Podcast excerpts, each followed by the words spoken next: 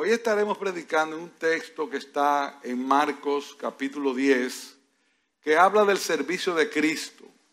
Y es importante entender que un diácono normalmente no se elige, un diácono se reconoce. Que un diácono no lo colocan los pastores, es Dios que lo capacita para que haga la, la labor, al igual que hace con los pastores mismos porque es Dios quien envía a un hombre para un ministerio. Por lo tanto, cuando Dios escoge a un hombre débil, a un hombre que necesita ser ayudado para una labor cualquiera dentro de la iglesia, el privilegiado es aquel que lo recibe. Y nunca vamos a completar la medida, pero lo importante es poner en mente que debemos todo el tiempo no solamente buscar de Dios su bendición, sino también caminar hacia adelante buscando acercarnos cada vez más a ese modelo de perfección. El texto clave de esta mañana será Marcos 10, 45, porque ni aún el Hijo del Hombre vino para ser servido, sino para servir y dar su vida en rescate por mucho. Ustedes tienen varias semanas ya esperando este día de hoy, avisando que a partir de hoy, de una manera oficial, Luis Felipe Santana y Yuri Gómez van a ser diáconos de esta iglesia. Y yo digo de una manera oficial porque definitivamente ellos son diáconos desde hace mucho tiempo. De hecho, yo veía a Yuri sirviéndome ahorita y buscando aquí y allá, digo yo, y no se va a sentar para escuchar porque él tiene que ver con este asunto. Porque ellos son diáconos por naturaleza, en su corazón Dios lo ha puesto, sin el título. ¿Qué vamos a hacer hoy? Simplemente reconocer una labor que se está haciendo. Por lo que esta prédica tiene la idea de poner delante de nuestros hermanos y de la iglesia un modelo que les sirva de guía en el desempeño de su ministerio y que el texto a estudiar les permite evaluarse a sí mismos a la luz del modelo de Cristo o simplemente para que cobren ánimo en medio de la carrera que van a tener que realizar a partir de ahora. Ahora, ¿qué ejemplo podemos nosotros tomar de la Escritura?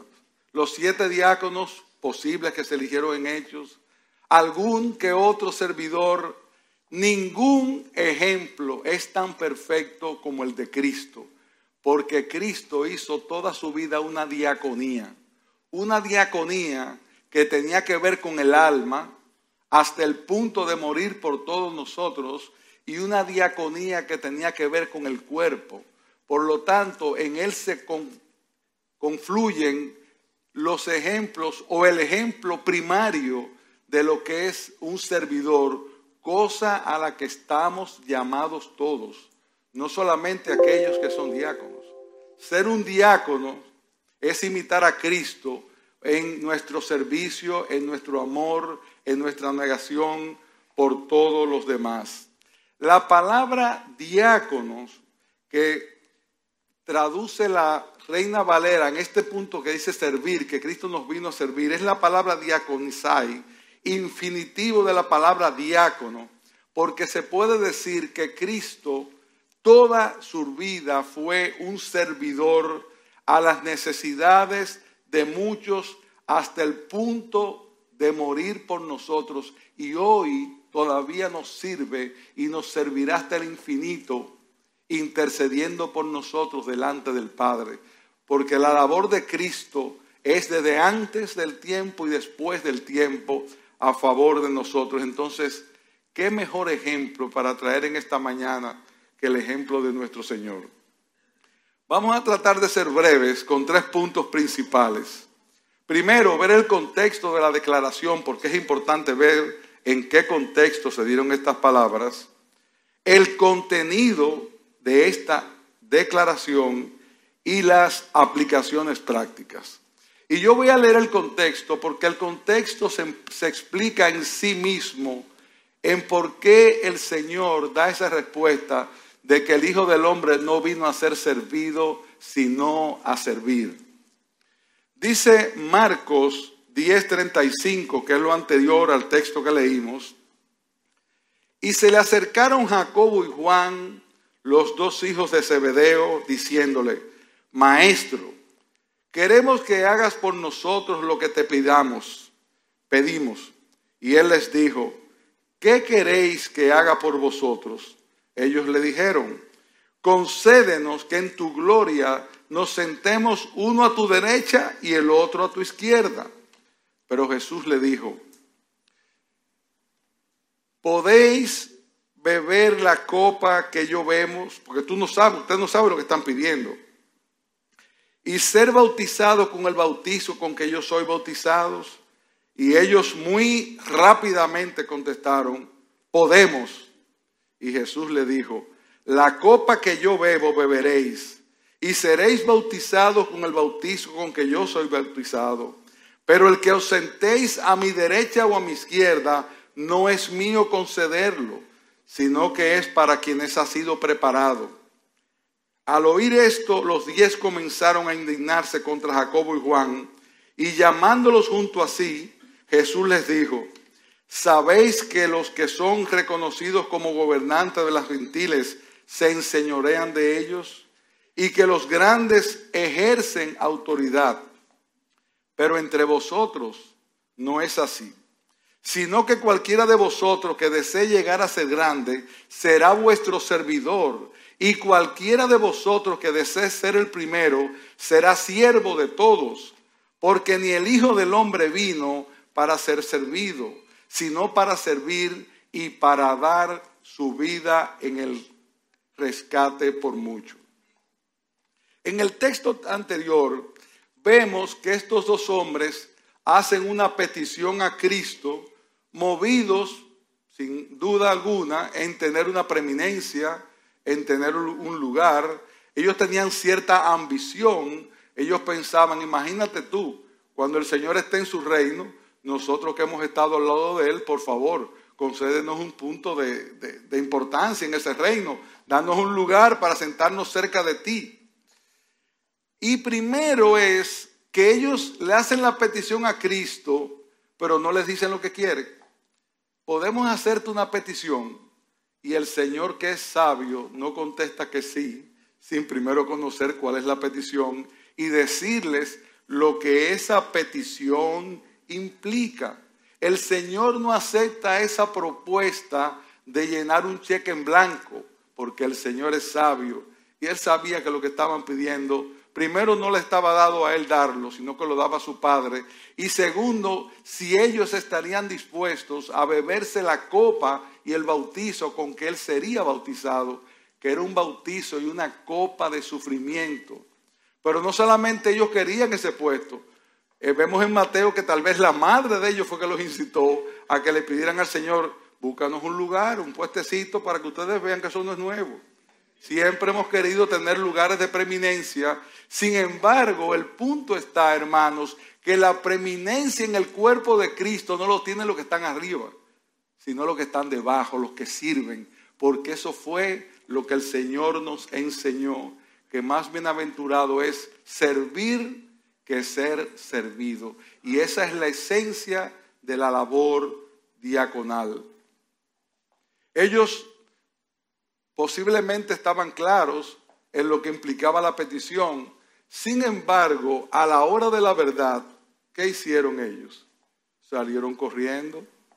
Ellos no sabían lo que les esperaba, aunque para ser justos, luego se comportan con mucha condescendencia con Cristo. Pero a la hora de la hora, cuando estaba en la cruz, solamente Juan estaba con su madre. Ellos estaban pidiendo algo, pero en el sufrimiento no fueron capaces de estar junto con su maestro en la hora que él los necesitaba y que él quería que estuvieran ahí por lo que le esperaba. Así que, hermanos, en el reino de los cielos las cosas funcionan muy diferentes a como funcionan en el reino terrenal. Cuando le dice poder ser bautizados, podemos, pero ellos no entendían que el sufrimiento vendría por causa de Cristo y eso pueden tenerlo ustedes por seguro. Pero las posiciones de honor y de preeminencia en el reino es una prerrogativa del Padre que Cristo es quien llama para esa prerrogativa.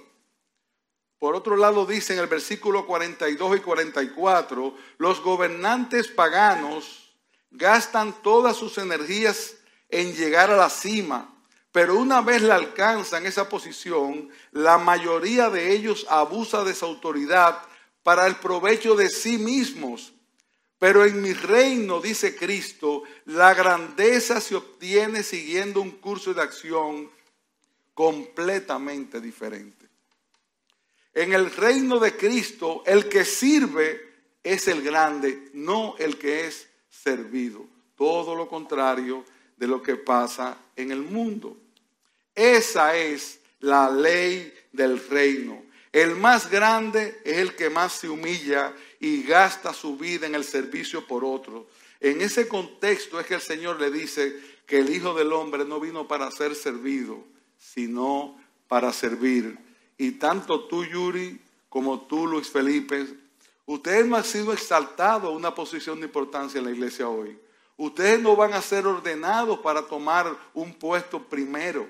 Ustedes van a ser ordenados para estar como unos esclavos, como unos siervos, como aquellos que van a darse y se van a gastar por el bien de los demás. Y ese servicio no lo paga ser humano. Ese servicio lo hacemos esperando de Dios la bendición, porque es a Cristo el Señor a quien servimos. En nuestro segundo encabezado, el Señor pone aquí también en la mente de los otros discípulos los que no habían pedido nada, pero que probablemente se molestaron por la petición de estos dos, porque se le fueron adelante. Así, hermano, que si tú estás aquí y tú anhelas un diaconado, no te molestes si no te han dado el puesto todavía, que eso llega. Ponte a servir y en el servicio Dios te reconocerá. Y si no te reconoce, amén. Porque nosotros no trabajamos para el ojo del hombre, trabajamos para el Señor. El Señor trata de comunicar la idea de no tener la mentalidad del mundo que solo procura preeminencia y gloria e imítenlo a Él. Ustedes son sus seguidores y Él no vino para ser servido, sino para servir. Y la esencia del diaconado en el cual ustedes son ordenados hoy es ser unos verdaderos, verdaderos siervos. Y esto podemos verlo en dos textos principales que nos, muestras, nos muestran perdón, hasta dónde llegó el Señor en su servicio. Y uno está en Juan capítulo 13, versos 12 al 17, y el otro en Filipenses 2, 5 al 8. ¿Qué dice Juan en los versos 12 al 17, capítulo 13? Entonces, cuando acabó de lavarle los pies, tomó su manto y sentándose a la mesa otra vez, les dijo, ¿sabéis lo que os he hecho? Vosotros me llamáis maestro y señor y tenéis razón porque lo soy. Pues si yo, oigan bien, pues si yo, el Señor y el Maestro, os lavé los pies, vosotros también debéis lavar los pies los unos a los otros, porque os he dado ejemplo para que como yo os he hecho, vosotros también hagáis.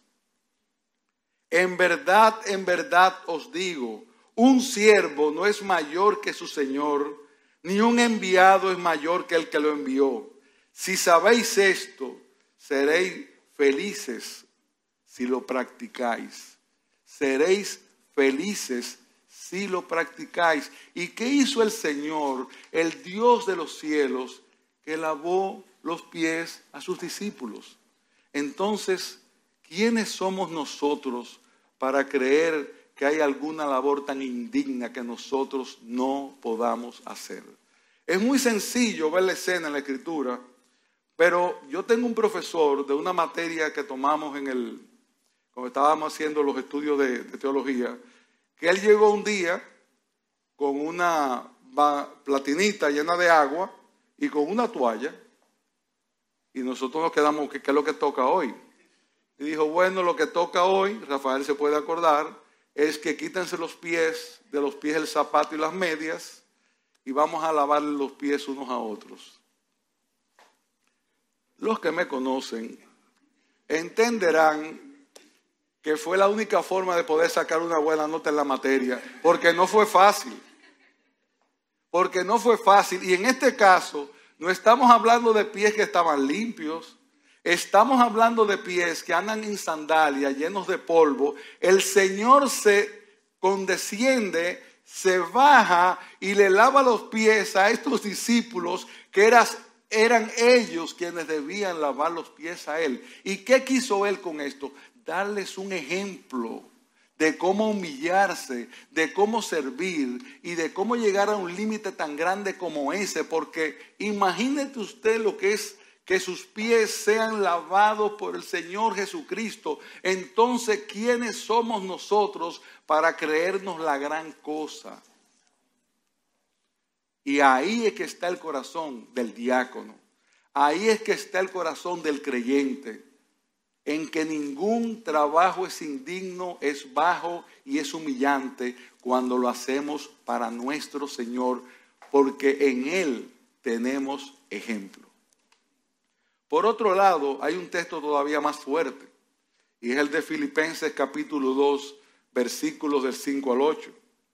Haya pues en vosotros esta actitud que hubo también en Cristo Jesús el cual, aunque existía en forma de Dios, no consideró el ser igual a Dios como cosas a que aferrarse, sino que se despojó a sí mismo, tomando forma de siervo, haciéndose semejante a los hombres y hallándose en forma de hombre, se humilló a sí mismo, haciéndose obediente hasta la muerte y muerte de cruz. La idea a la que hacen referencia estos dos textos, sobre todo el de ahora, es que nuestro marco de referencia, nuestro ejemplo a mirar, nuestra forma de comportarnos, tiene que tratar de imitar a Cristo en todo.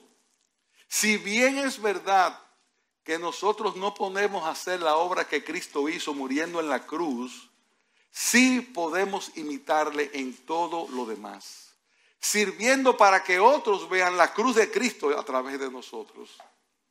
Dice cuando dice que la iglesia es el cuerpo de Cristo, hermanos, nosotros somos el cuerpo visible de Cristo.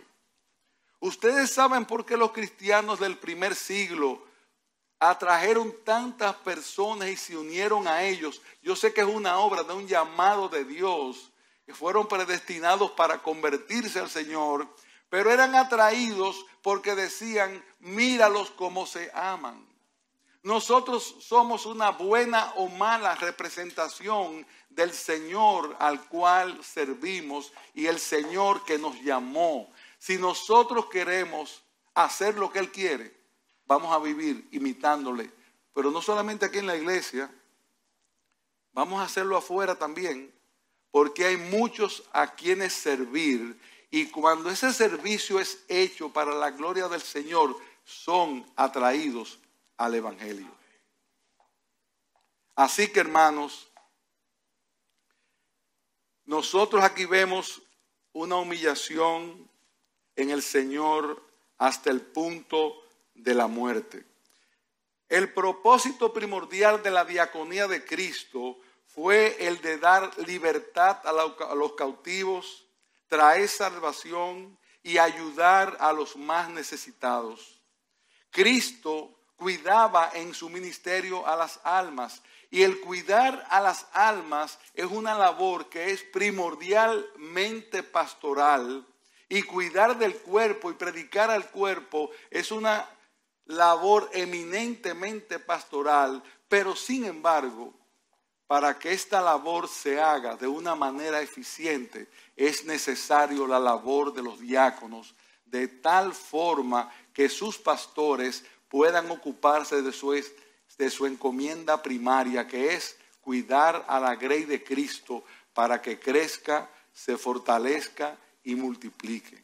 Y ustedes ahí tienen una labor importante delante de los demás. Por otro lado, cuando ejercemos una diaconía como Dios manda, y el móvil de nuestro servicio debe ser ese, la gloria de Dios, estaremos cumpliéndolo con lo que dice Mateo 5:16. Así alumbre vuestra luz delante de los hombres, para que vean vuestras buenas obras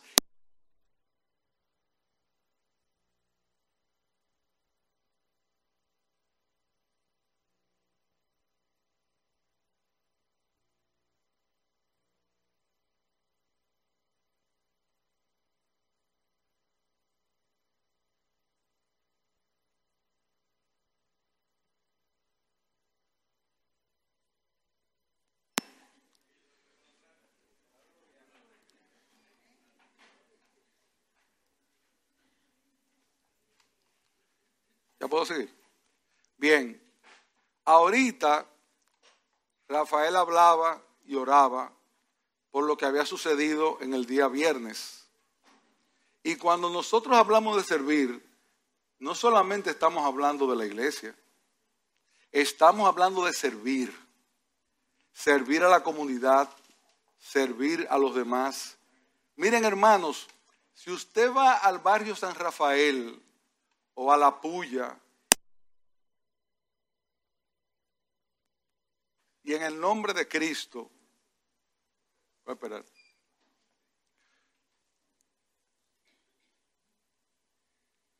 ¿Puedo seguir? Pero tú no te vas a quedar agarrando el break ahí.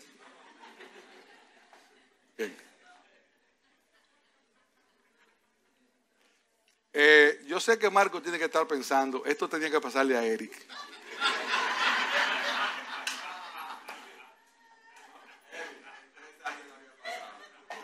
No, no, no. Ay, Ricky Mejía que está riendo toda carcajada ahora. Pero no nos vamos a distraer. Vamos a traer la atención a la palabra del Señor.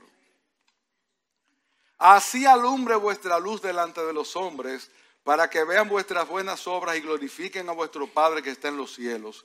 Hermanos, esto se trata de que los hombres glorifiquen a Dios.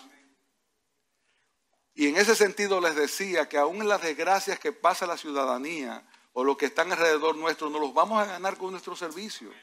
Hay personas que han venido a la iglesia a escuchar el Evangelio por un servicio que alguien le hizo.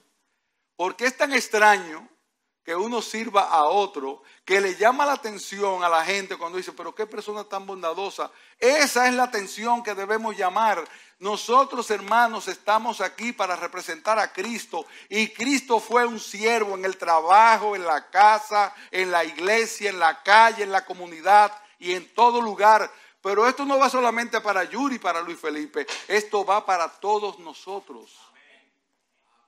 Porque todos nosotros de alguna manera somos diáconos. Porque el Señor fue el primer diácono. Él no vino para ser servido, sino para servir. Y a veces uno ve el diaconado como una labor eh, de segundo nivel. Vamos a decir, eh, yo soy diácono y aquí están los pastores. No, mis hermanos, óiganme bien. Es verdad que los pastores gobiernan, tienen preeminencia, y tienen una responsabilidad mayor, pero ellos no pueden hacer esa labor de una manera eficaz si no está el diácono aquí, haciendo la labor que le corresponde. Por eso fue que en los Hechos, capítulo 6, ¿qué le sucedió a la iglesia primitiva? Que las viudas fueron atendidas, pero los apóstoles tuvieron tranquilidad para continuar predicando la palabra, respaldando y siendo respaldados por ese ministerio de misericordia los diáconos hicieron que también la iglesia creciera por la palabra del Señor y el número de, los discípulos se multiplicaba grandemente, porque los apóstoles podían dedicarse con tranquilidad a la predicación y a la oración. Vuestra labor, amados hermanos diáconos, es importantísima dentro de la vida de la iglesia. Tenemos que respaldar esa predicación. Ese descargar a nuestros pastores les va a permitir a ellos ser más eficientes. Y por lo tanto, si son más eficientes, podrán cuidar mejor las ovejas, podrán sacar más tiempo para la oración, podrán tener más tiempo para la predicación, que es lo que esencialmente debemos hacer, pero esa labor necesita de hombres que estén haciendo la otra parte, para que esto que está aquí, que se organizó ayer y que se le dio la gracia por haberlo hecho, no hubiera podido suceder si no estuviera todo en el orden que está. Y esa es una parte importante del de la diaconía. Liberar a sus pastores, cuidarlos, protegerlos, porque ellos también son miembros de la iglesia. Por otro lado, vuestra labor primordial no tiene que ver con las sillas de la iglesia. Vuestra labor primordial no tiene que ver con que el sonido esté funcionando ni que otras cosas como el parqueo estén en su forma o, las finanzas. Nuestra labor primordial para imitar a Cristo tiene que ver con los más pobres y necesitados. Esa es la esencia primaria. Lo otro son labores secundarias. La esencia primaria es estar atento a las necesidades, ver a quién le falta una cosa aquí, una cosa allá, porque el Señor desde el Antiguo Testamento siempre tuvo predilección por el cuidado de quienes, de los huérfanos y de las viudas. Hermanos diáconos, para el que está en necesidad es muy duro pedir. Es labor nuestra estar atentos de que esa necesidad está ahí y acercarse con humildad, con sabiduría, con ternura, porque es muy duro estar abajo y no podemos enseñorearnos porque alguno esté en una situación muy difícil. Como también es labor de los diáconos saber si esa petición que se hace corresponde o no, porque muchas veces hacemos daño ayudando. Porque tampoco el paternalismo es bueno. Y ahí es que entra que los diáconos Llama la atención en el capítulo de los Hechos que habla de hombres llenos de sabiduría, de buen testimonio y del Espíritu Santo. Y tú dices, ¿por qué hay que tener buen testimonio, sabiduría y estar llenos del Espíritu Santo para repartir alimentos? Porque hay que tener sabiduría para saber cómo repartirlo, cuándo, cómo y a quién. Y llenos del Espíritu Santo para percibir para discernir cuando hay un problema. Porque los diáconos muchas veces son voceros de los pastores para decirle, el hermano no solamente tiene una necesidad física o de su salud, ahí hay una necesidad espiritual que necesita atención. Y por eso el diácono tiene que ser lleno de sabiduría, de entendimiento y del Espíritu Santo para entender esas cosas sin que se las digan. Es alguien que va más allá de un simple llevar una comida a alguien, es ver por qué llegó ese alguien en esa posición. Y por otro lado, con buen testimonio para con los de afuera, porque los diáconos manejan finanzas, los diáconos manejan muchos asuntos de la iglesia y deben tener un testimonio claro para que nadie, a nadie se les ocurra acusarlos de ninguna manera. Por lo tanto, hermanos, cuando vemos a Cristo como el siervo y vemos aquellos requisitos que necesitamos, que están en Timoteo también y de los cuales no voy a hablar porque tienen que ver con el carácter, y yo sé que ustedes fueron instruidos en esta área. Por lo tanto, estoy hablando de los de. Sabiduría, llenos del Espíritu Santo y buen testimonio para con los de afuera. Para concluir, quiero traer algunas palabras de aplicación. Lo voy a hacer primero para la iglesia en general y luego de una manera particular para aquellos que van a ser ordenados. El ejemplo de Cristo que ha sido puesto delante de nosotros es el modelo a seguir no solamente por los dos que van a ser ordenados, es el modelo a seguir por cada uno de los que están aquí sentados. Y en ese contexto, yo sé que ustedes predicaron una serie de los unos a los otros. Y ahora yo les pregunto, miembros de IBSG, ¿son ustedes parecidos a Cristo? ¿Están tratando de hacer cada uno aquella labor que el Señor les ha encomendado? O ahora vamos a descansar porque tenemos diáconos y es a ellos que les corresponde hacer esto o aquello. Hermanos, no es así. Aquí todo el mundo tiene una responsabilidad. Porque en el cuerpo de Cristo no hay miembros que no tengan algo que hacer, incluyendo aquellos que están tan débiles que solamente pueden orar en sus casas. Pero todos tenemos algo que hacer. No te descanses ahora diciendo, eso le toca a los diáconos. No, eso nos toca a todos.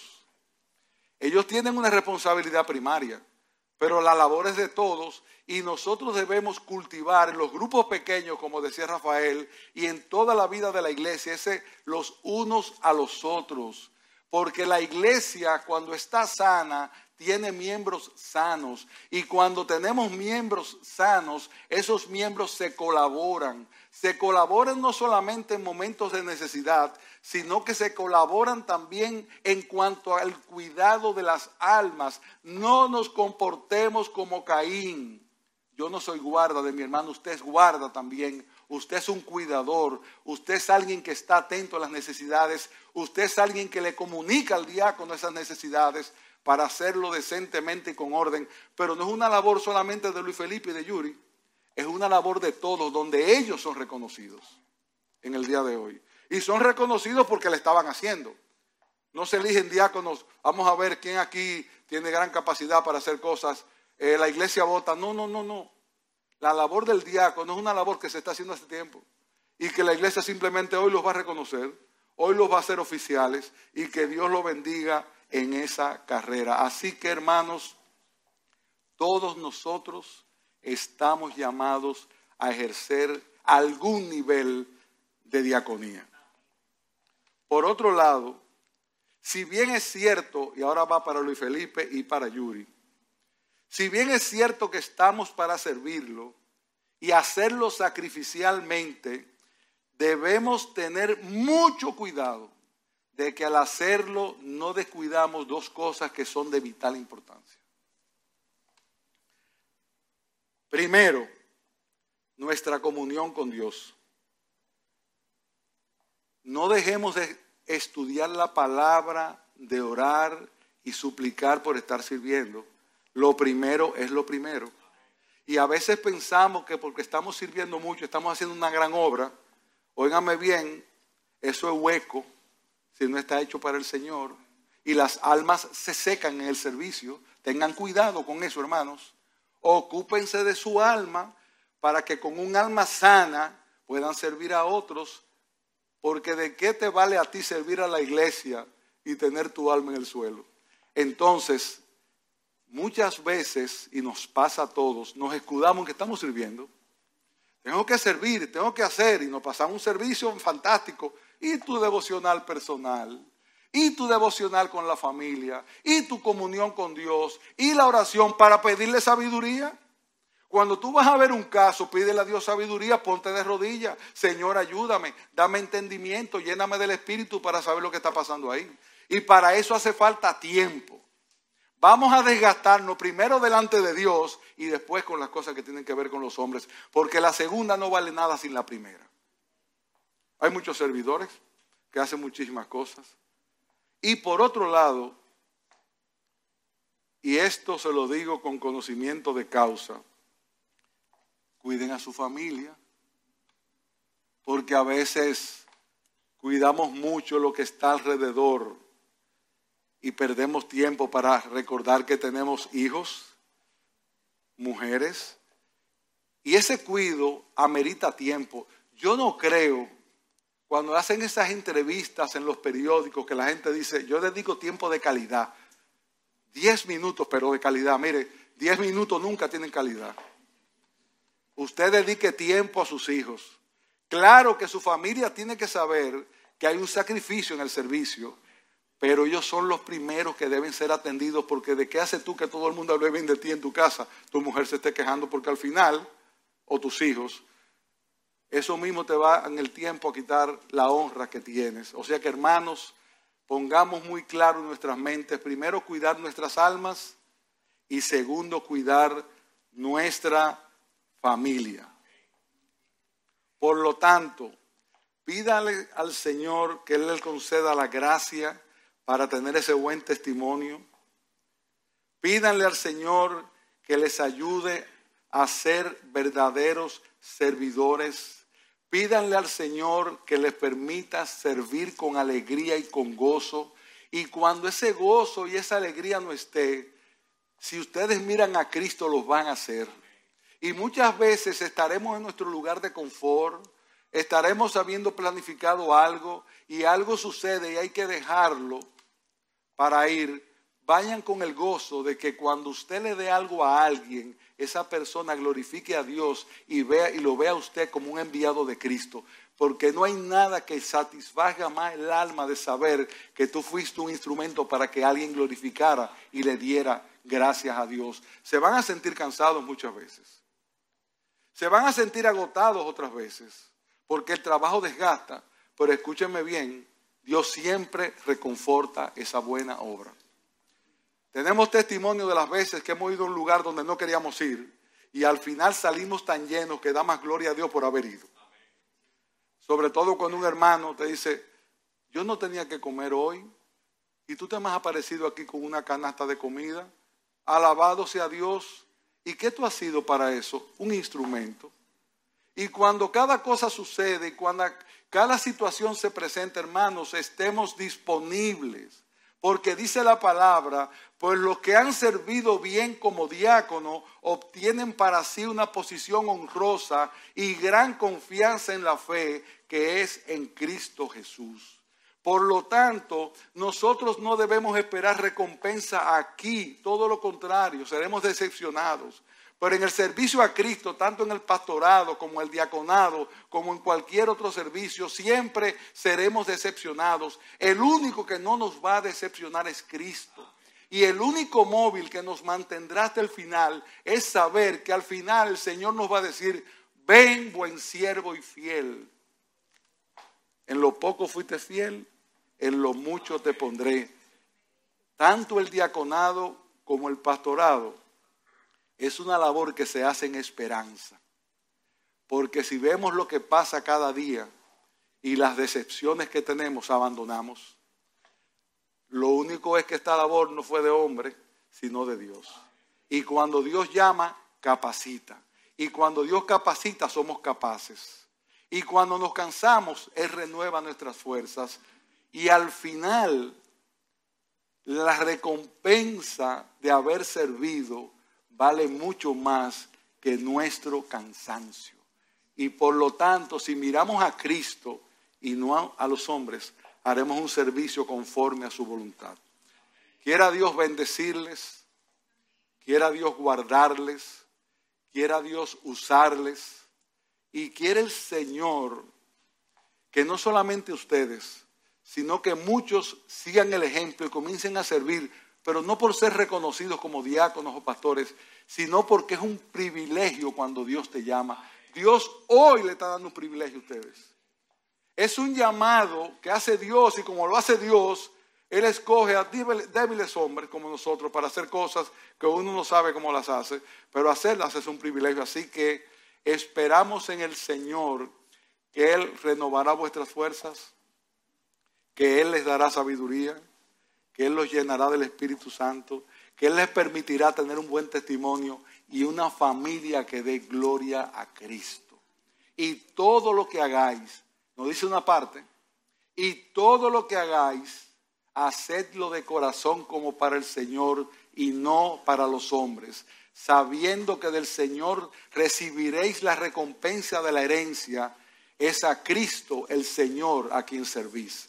No es a IBCG, es al Señor.